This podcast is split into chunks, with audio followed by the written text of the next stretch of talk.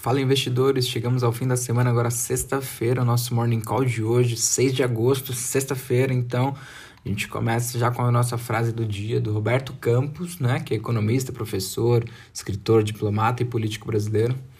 Continuamos a ser a colônia, um país não de cidadãos, mas de súditos, passivamente submetidos às autoridades. A grande diferença, no fundo, é que antigamente a autoridade era Lisboa, hoje é Brasília.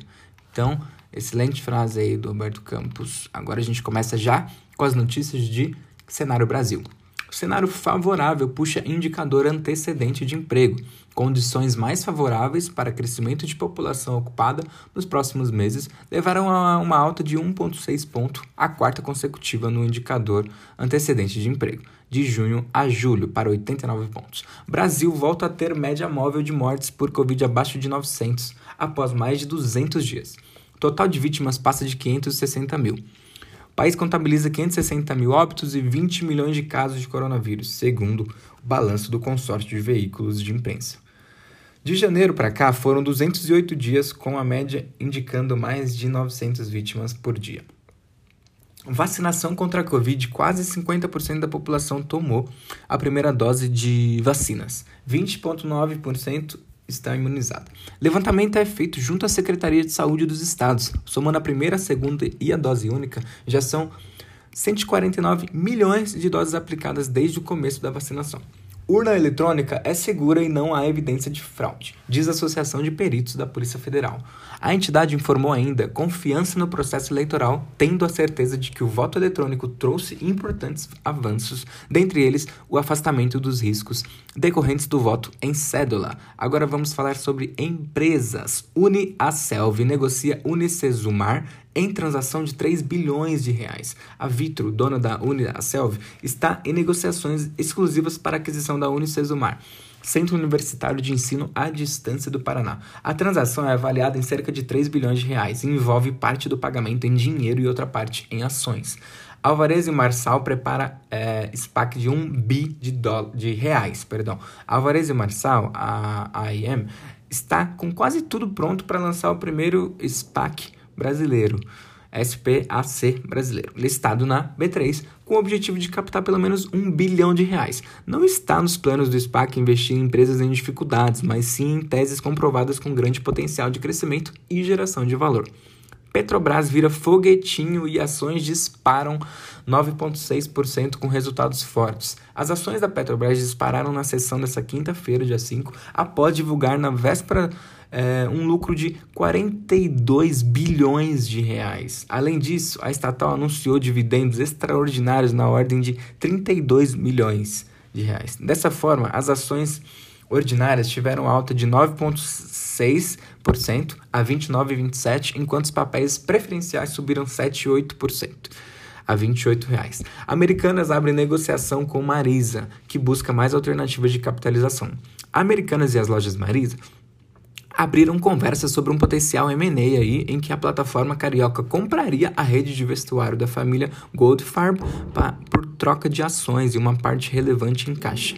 No esboço inicial, conforme duas fontes, ambas já têm assessores financeiros contratados. Então vamos falar sobre economia e finanças. O governo estuda dar bônus para consumidor que economizar energia em meio à crise hídrica. Com risco de apagão, o benefício seria concedido para residências que pouparem energia nos próximos meses. O programa ainda está em fase de elaboração, mas pode começar já em setembro, diz deputado. Bancos veem crédito mais forte, mesmo com o aumento dos juros.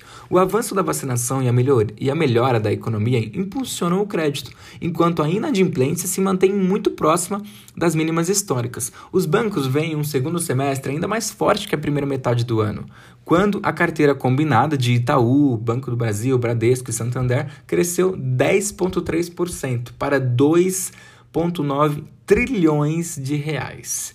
Risco fiscal ofusca Copom e gera disparada nos juros futuros. O reflexo do sentimento avesso a risco se deu em especial no mercado de juros as atingidas em cheio pelos riscos fiscais, as taxas futuras dispararam e levaram junto o dólar, que fechou em alta, e o Ibovespa, que encerrou o dia em queda.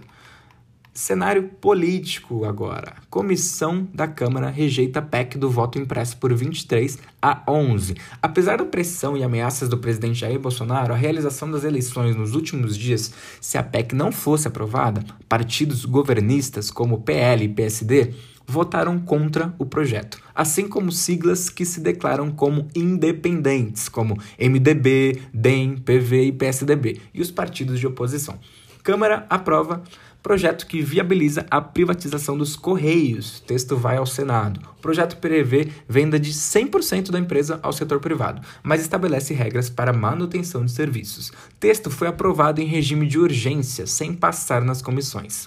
Fux diz que Bolsonaro ataca integrantes do STF e cancela reunião entre poderes. Fux também ressaltou que o chefe do Estado, o chefe do Executivo Federal mantém a divulgação de interpretações equivocadas de decisões do plenário e insiste também em colocar sob suspeição a rigidez do processo eleitoral brasileiro.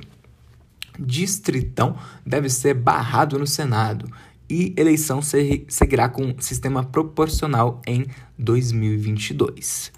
De acordo com senadores, a possibilidade maior é a de que ele sequer seja apreciado a tempo de valer para a próxima eleição. Para isso, teria que ser aprovado até setembro. A maioria dos, dos parlamentares de legendas como DEM, PSD, PSDB, PT e boa parte do MDB fazem oposição ao projeto. Cenário mundial: Chile vai aplicar dose de reforço para pessoas imunizadas com a Coronavac. O país começará a administrar uma dose adicional da vacina da AstraZeneca no dia 11 de agosto. O Chile se junta a Estados Unidos, Alemanha e França, desconsiderando um apelo da OMS para que não se deem vacina de reforço até mais pessoas de todo o mundo serem vacinadas. Estados Unidos voltam a 100 mil casos e a economia está sendo afetada. Com o ressurgimento das infecções relacionadas à variante Delta, empresas estão adiando o retorno aos escritórios, o que envia um sinal preocupante sobre o estado da recuperação econômica da pandemia. Biden quer metade dos veículos vendidos nos Estados Unidos tenha motor elétrico é, até 2030. O presidente dos Estados Unidos, Joe Biden, deu um passo adiante nessa quinta-feira em direção a seu objetivo de cortar as emissões de gases causadores do efeito estufa pelo país, com um decreto presidencial para fazer com que metade dos veículos vendidos em 2030 seja de motores elétricos. Mercados internacionais. Bolsas mundiais operam sem direção definida, com investidores à espera de relatório de emprego nos Estados Unidos. Os índices futuros americanos operam quase estáveis nessa sexta, dia 6, enquanto investidores aguardam a divulgação do relatório sobre emprego nos Estados Unidos.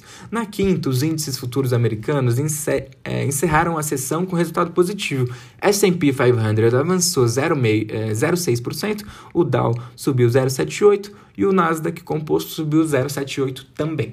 Até o momento na semana, o Dow sobe 0,4, o S&P 0,77 e o Nasdaq 1,5%. Na quinta, foi divulgado o número de novos pedidos de seguro-desemprego na semana, de 385 mil, em linha com a expectativa do mercado.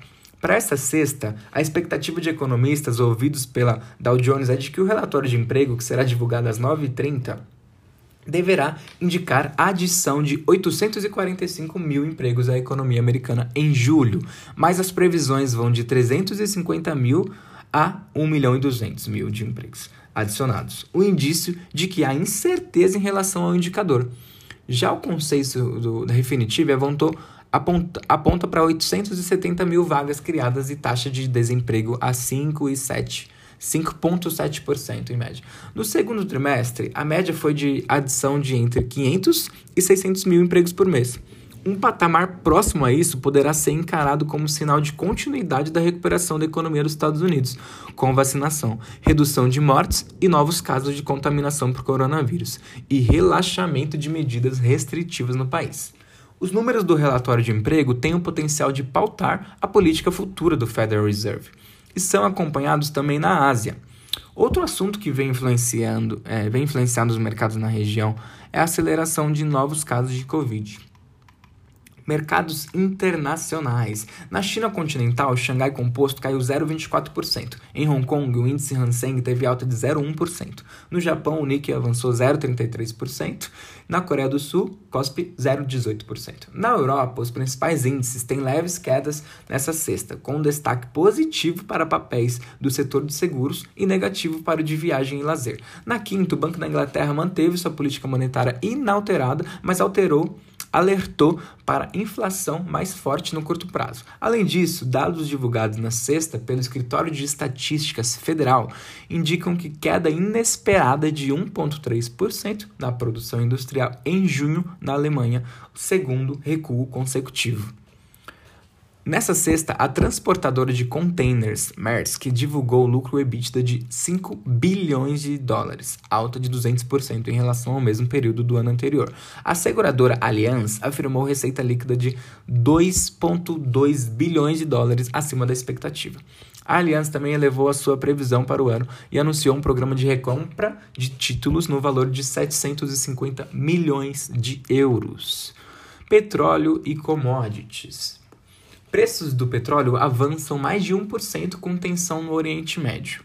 Os preços do petróleo avançaram mais de 1% nesta quinta-feira, com aumento dessa tensão no Oriente Médio, mas ganhos foram limitados diante de novas restrições para conter o surto de casos de Covid, que está ameaçando a recuperação da demanda de energia mundial. Os contratos futuros do Brent avançaram 0,91 dólar, ou 1,3%, para fechar a 7,1 0,29 dólares o barril, após queda anterior abaixo dos 70 dólares pela, pela primeira vez desde 21 de julho. Os futuros do petróleo dos Estados Unidos, o WTI, avançaram 0,94 dólar ou 1,4% para fechar em 69 dólares o barril. Ambas as marcas de referência recuaram mais de 2 dólares na quarta-feira, para uma mínima de duas semanas. Ontem, realmente tudo era sobre precauções, preocupações com a variante Delta e hoje havia preocupações de que talvez tenhamos exagerado, disse Phil Flynn, analista sênior do Price Futures Group em Chicago. Também vimos um aumento no risco geopolítico.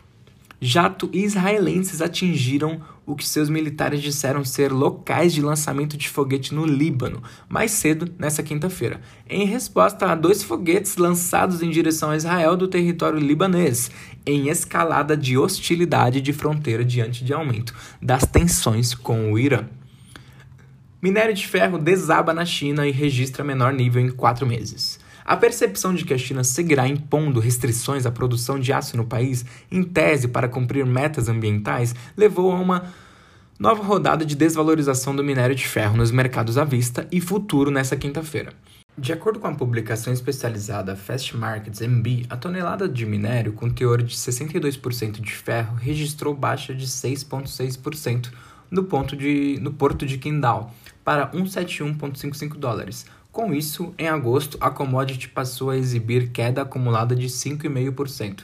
E os ganhos em 2021 foram reduzidos a 6,9%. E com essa baixa de hoje, o preço da principal matéria-prima do aço caiu ao menor nível em quatro meses no mercado à vista. Na bolsa de commodity de Dalian, os contratos mais negociados para setembro caíram abaixo da marca de 1.000 yuans por tonelada, com desvalorização de 5,6%. Encerram a sessão diurna de em 999 yuans, cerca de 154 dólares por tonelada. Então chegamos ao fim de mais um podcast e este Morning Call já está disponibilizado no nosso grupo do Telegram em formato de texto. Lá vocês poderão ver nossos gráficos sobre Ibovespa, taxa de câmbio nominal, evolução das taxas pré-fixadas, também evolução das taxas NTNBs, entre outros gráficos. Aqui é Gianluca, da Arazu Capital, e esse foi o Morning Call de hoje. Até amanhã, bons negócios.